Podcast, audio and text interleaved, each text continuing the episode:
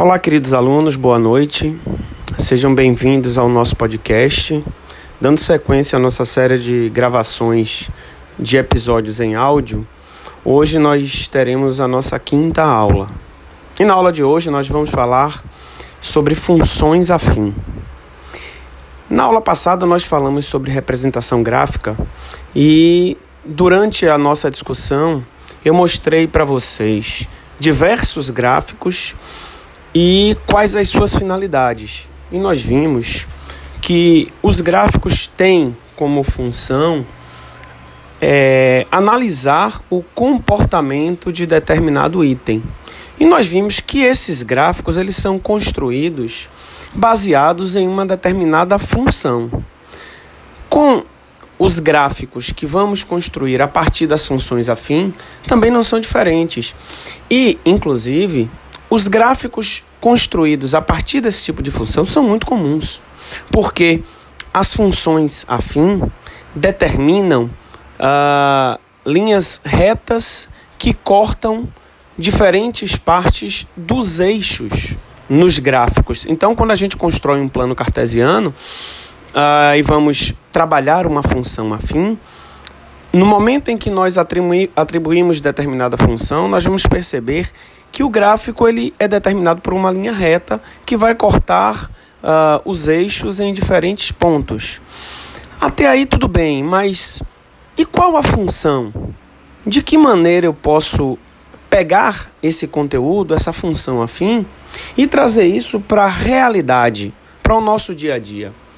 Bem, durante a nossa jornada em uma organização, e partindo do pressuposto que nós temos aí uma importância muito grande no processo de planejamento e análise crítica para a tomada de decisão dentro das empresas, existem diversas circunstâncias em que nós precisamos, a partir de uma função pré-determinada, construirmos, ou comportamentos ou tendências.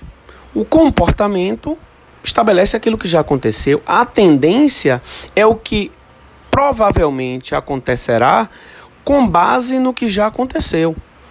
Então, se por exemplo, eu quero analisar como está a depreciação de determinado bem ao longo de um período. Nós sabemos que a depreciação ela é estabelecida a partir de uma função pré-definida. E ela será de fato uma linha reta. Então eu tenho como determinar a partir de uma função afim. Se eu quiser, por exemplo, uh, estabelecer qual será a desvalorização do meu carro no mercado a partir do momento que eu adquiro. Então, se eu comprei meu carro hoje e vou vender daqui a três anos, qual será a tendência de uh, desvalorização desse bem? Quanto ele vai custar daqui a três anos quando eu desejar vendê-lo? Se eu quiser, por exemplo, fazer uma previsão de compra de determinada matéria-prima ou de determinada mercadoria, como é que eu estabeleço essa tendência de compra? Se eu já tenho dentro do meu sistema um parâmetro que define qual é o ponto de ressuprimento, ou seja, o momento em que eu vou adquirir aquele produto novamente, eu consigo traçar, a partir de uma função afim, um gráfico, uma linha reta, que vai estabelecer uh, quais são os pontos de é, consumo e a partir daquele ponto eu preciso ressuprir o meu item. Se eu quiser fazer uma análise uh, de como está o consumo de determinada matéria-prima na minha produção. Basta eu avaliar qual é a reta de consumo, predefinir uma função para que essa função determine a minha previsão futura. Então, existem inúmeras circunstâncias, você pode fazer isso, é, inclusive com uma ação ou um investimento que você quer fazer é, no banco, se você pode ter ali uma, um determinado, é, uma determinada aplicação que é, é baseada numa renda fixa.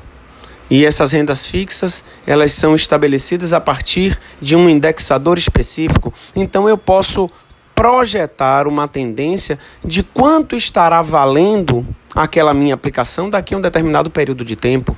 Então observe que nós, assim como vimos até agora em função, teremos sempre diferentes variáveis, uma variável dependente, uma variável independente. A diferença é que agora vamos incluir alguns novos elementos que nós vamos ver muito em breve. Mas isso é importante para que vocês compreendam como esse conteúdo ele está presente no nosso dia a dia e como nós podemos fazer projeções que são importantes tanto para a organização quanto para nós que estamos analisando esse processo. Então, eu queria deixar aí é, essa mensagem para vocês, para que isso aguce um pouco a, a curiosidade, deem uma, estuda, uma estudadinha no material e logo, logo nós nos veremos, ok? Obrigado e tenham um, ótimo estudo e até já.